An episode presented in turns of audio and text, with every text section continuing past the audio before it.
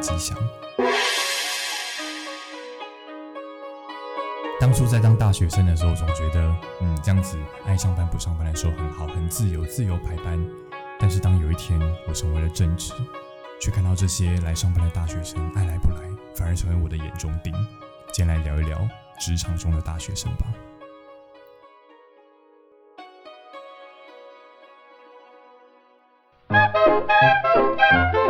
喜欢我们节目，欢迎订阅、分享、五星评价、留言告诉我你的感想，本节目没有人赞助播出，欢迎干爹干妈赞助哦。也可以点下方的链接给我们失业救济金。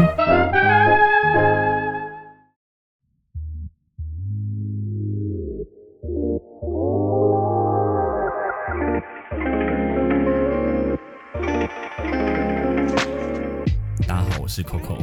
我洛卡，我是梅露，看，真的烦死了！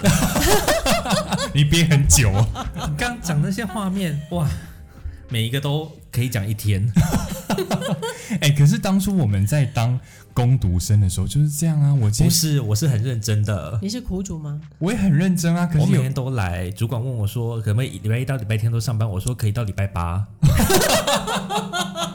真的。然后后来那个主管就很喜欢我，是不是？你好认真哦，我发现主管要什么，主管就是要有人可以帮他上班。他要有一个努力，对啊，有一个那小那帮你能手，你能满足他这个需求之后，你就会被他喜欢。你就红了，对不对？对，哇塞，你那时候好认真哦，一天上但那时候八天因为我一个礼拜上八天我自己是觉得就是，如果我排了班，那我就一定要上，我不能随便请假，哎、我也是是啊，没错我这也是是责任感，不是因吗？为我之前甚至我参加一个活动，他说不能请假，然后我即便身体痛到我快要需要挂急诊了，我还是不敢请假，说我身体不舒服。就是我会觉得请假这件事情很可怕，就是你是那种比较负责任的工读生，对不对？应该算是，对你对于这就是份我觉得工作有如果个我责给任别感，人造成了麻烦，我会觉得很愧疚。很不好意思，对不对？我也会啊，那为什么大学生不会？现在大学生，现在大学生不会？现在大学生怎么了吗？你说零零后吗？ 哎、你们有没有看过零零后整顿职场？没有那什么、哎大家来介绍一下，快点。不是很多零零后，呃，例如说准时打卡下班啊，或者是跟老板说我不要做这个啊，或者是跟老板说我才领多少钱，我不要做这个，你给我做另外一个东西。我觉得他只是把我们想要做的全部都做出来而已啊。可是有时候我就觉得，嗯，好像真的有点，他还太年轻了，所以会讲这种话。就是当我们年轻的时候，我们也会想想这样子，但后来才知道说不能这样子，原因有很多。就是不是只是很单纯说，我今天不想上班，所以我就请假，而且我请假我不会领薪水，那合情合理。但其实事情没有这么单纯，嗯，我觉得是总结一个，这是我的解读啦，也许是错的。我觉得是现在的人他们不缺钱，像我以前当工读生，就是我希望我可以排很多班，越多班越好，因为我这样可以领到很多钱。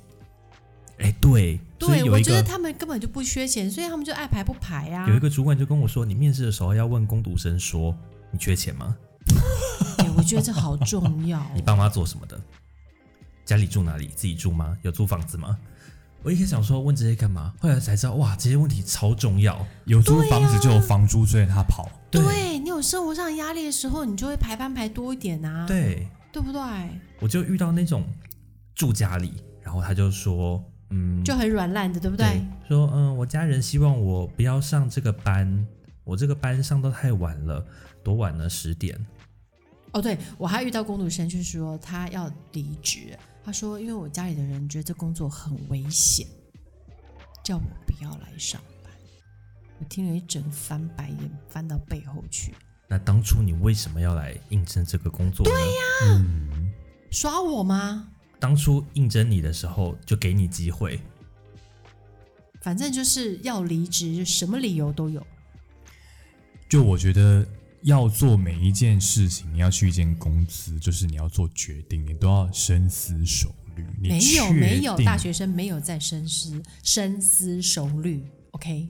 不然怎么会有那么多？我们今天怎么会有抓这个主题出来讨论？来来，我问一下，你们遇过最夸张的情况是什么？我先讲我自己好了。我遇到最夸张的就是因为我们的工读生就是需要记很多很多的事情，因为它门槛有一点点高，就是说他会重复性的做一些事情，但是他因为动作比较繁复，所以他的 SOP 流程必须要又记下来。不管你怎么记，反正你就要把它记下来。他就说好，然后呢，他都没有再记。然后我想说他可能很厉害吧，用脑袋记下来也没有。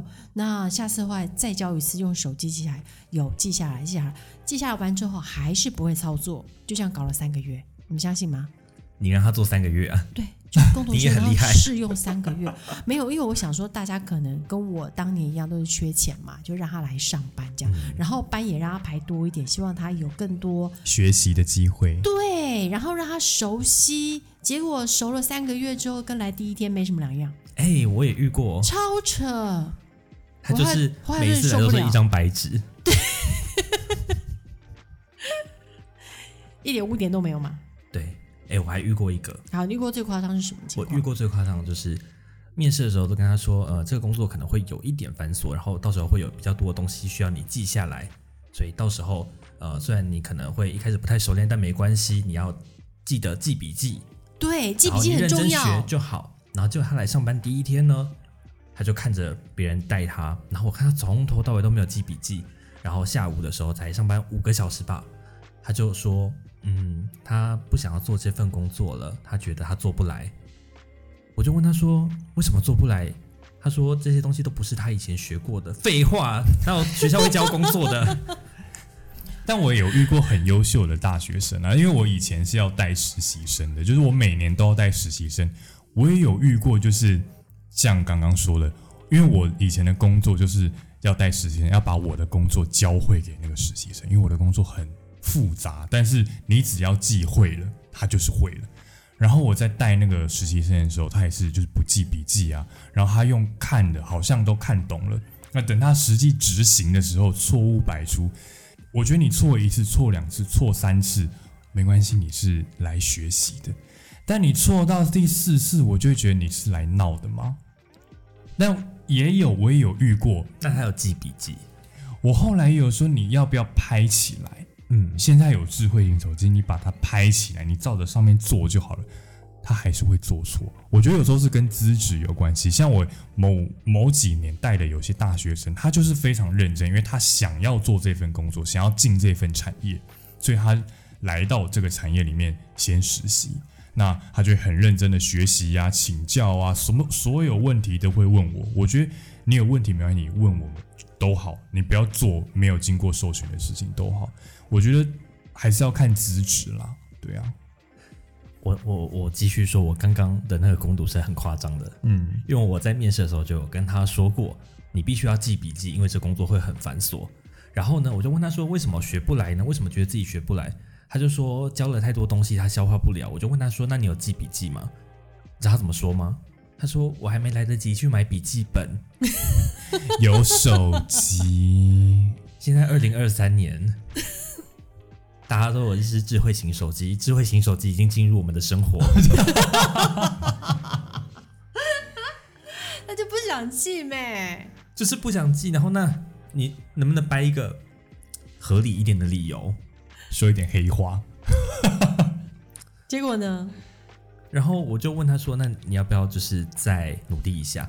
他就说：“不要了，我已经去问问完人资了，我今天不要领薪水，我可以走了哦。哎、可是我觉得这情况算好嘞，至少他只浪费你半天的时间，而不是像我刚刚那个搞了我那个折三磨个你月。三个月，哎对搞到哎没有，三个月我前面人事经要花一个月，对，但我那我那个比较夸张，好不好？搞了三个月，然后还是再见。那你们有没有听过，就是遇或是遇到过，就是很不错？ 有啊资质很神仙公主生，神仙大神什么叫神仙哇攻读神仙生？大学生，也有好的，对不对？哎、对有啊，就是你跟他讲一个东西，他一点就通；那个就是你教跟他一件事情，他可以立即变化出二十种，然后每一个都做得很好。哎，举例一下，快点。例如说那时候，因为我工作需要写一些呃文案，那他有一次他比较资深的时候，他就问我说，他可不可以开始也试着学写这些东西？然后我就跟他说，好啊，那你就先试着从这个东西开始做。然后我就跟他说，你要注意什么什么什么什么东西。我只教了他五分钟，他接下来一天之内就是写出了十篇，哇，哦然后每一篇我都只要稍微再点一下，他下一篇就写得更好。这么厉害然后他第二天他就可以独立作业了，哇，一直到现在一年多了，这么神厉仙害！攻读生，神仙工读 神生，仙工读生真的真的也是有这种大学生，但他已经读研究所了。哦，我遇过一个很厉害的工读生，就是他的英文非常非常的好。他在实习的时候就已经去了什么国外当那个实习记者，然后我就问他说，我问他说他为什么会想要来这边当工读，然后他当然就讲一下他的原因，然后我就不以为意，然后我就把该教的交给他，教完之后。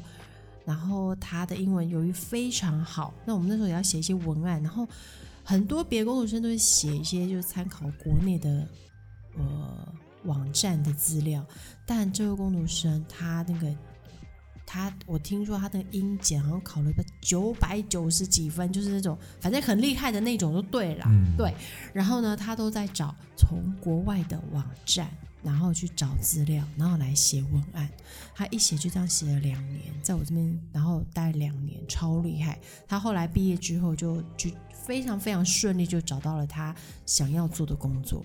我就觉得这种这种大学生就是很清楚知道他要什么，嗯他来这边他要做什么，他可以学习到什么，然后成为他呃履历上一个很漂亮的经验，然后他让他又可以跳到下一个更好的工作的环境。我就觉得这种工作生哇、超好超好用的。哎，会不会他写的都是那种国外的网站的东西，反而我们自己看不 懂，有可能呢、 所以我们还用 Google 翻译嘛，还没有是人用可以审他 AI？的，没有人可以审他的文案，吓死对人！他，他写的太难了，我看不懂。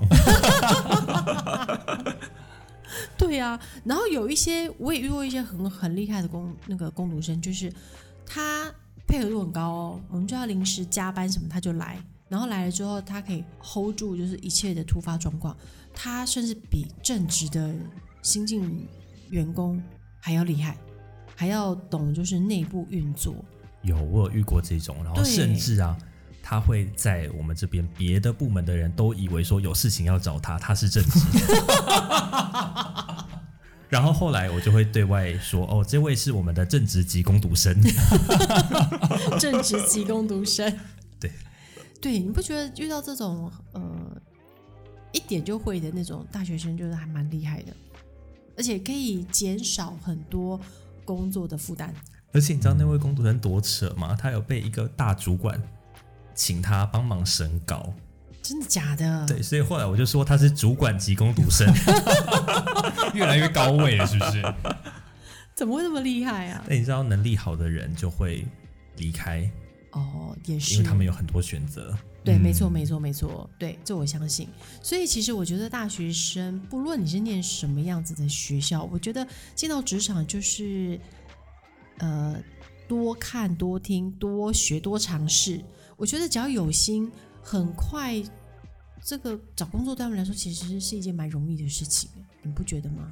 嗯，嗯，有些东西，可是工读生永远会出那种你怎么也料不到这个东西会有错误的空间的事情。真的假的？譬如说，我们的工作需要截图，嗯，从影片上面截图，那这件事情就是你只要按一个键就截好了。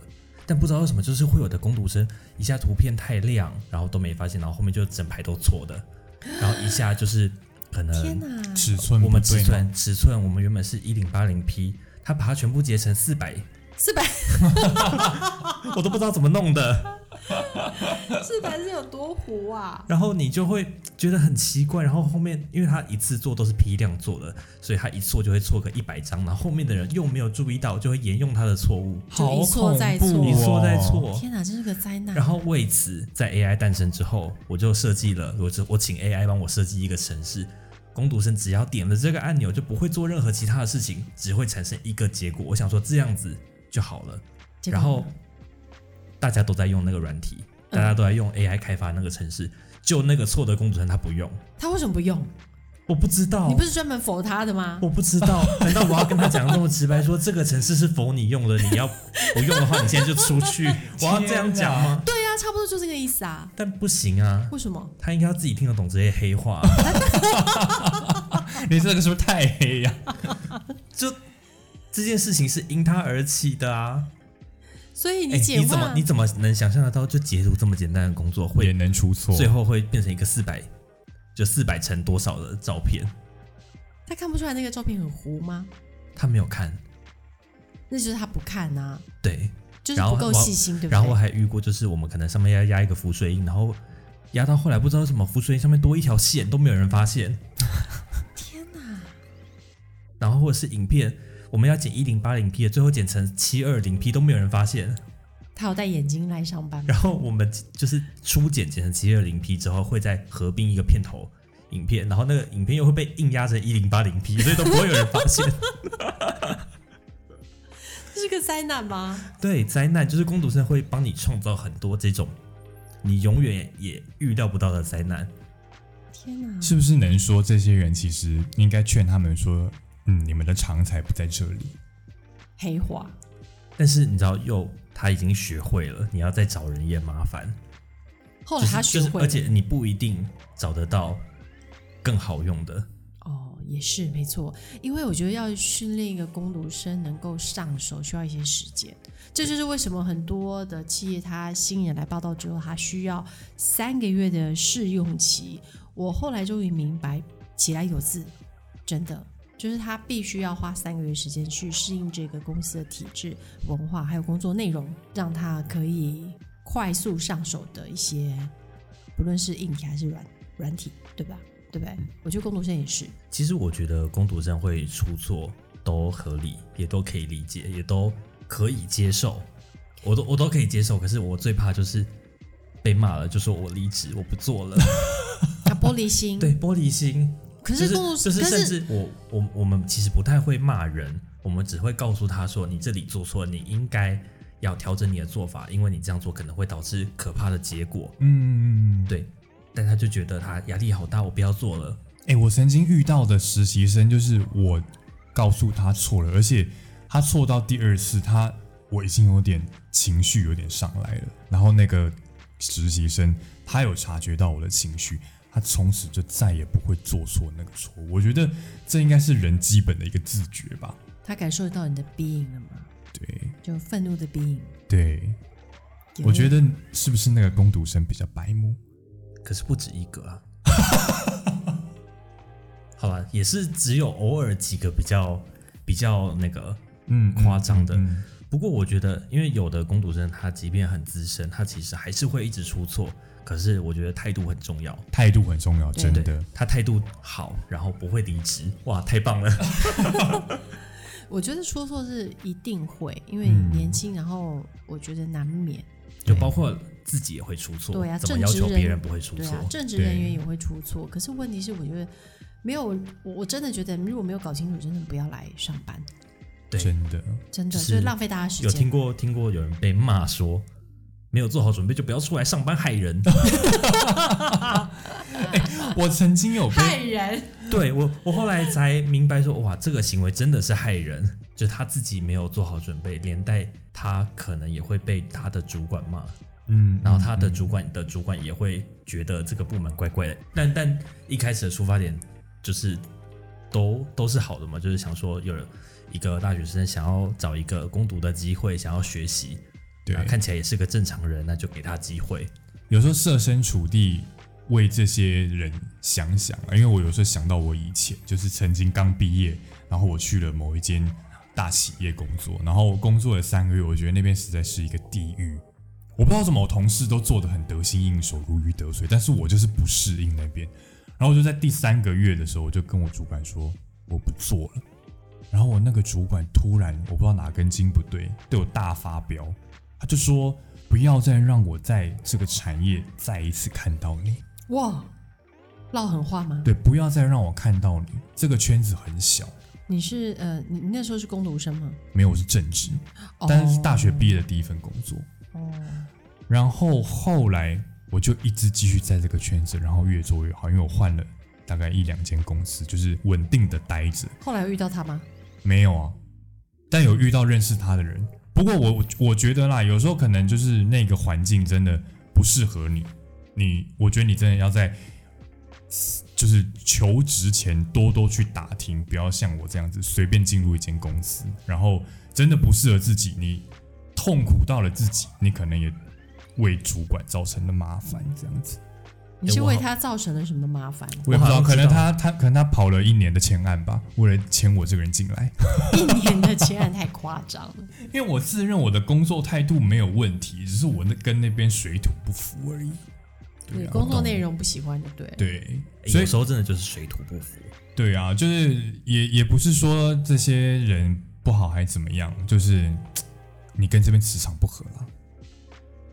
哎，不不合就赶快走对就是磁场的问题啦。就是你一进去，你就会觉得，嗯，这个环境我要这样每天做下去吗？嗯然后当有问号、有疑问的时候，就会觉得、嗯、好像要三思一下。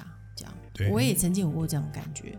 对，待了半年我就走了，还待半年呢，半年。对因为我后我后来是这样告诉我自己，就是我不喜欢这个工作没有关系，但我一定要在这个领域，因为我那时候是跨领域，嗯我一定要在这个领域用，至少要知道学到一点经验，或者做了一点什么样的成绩，然后我才要离开。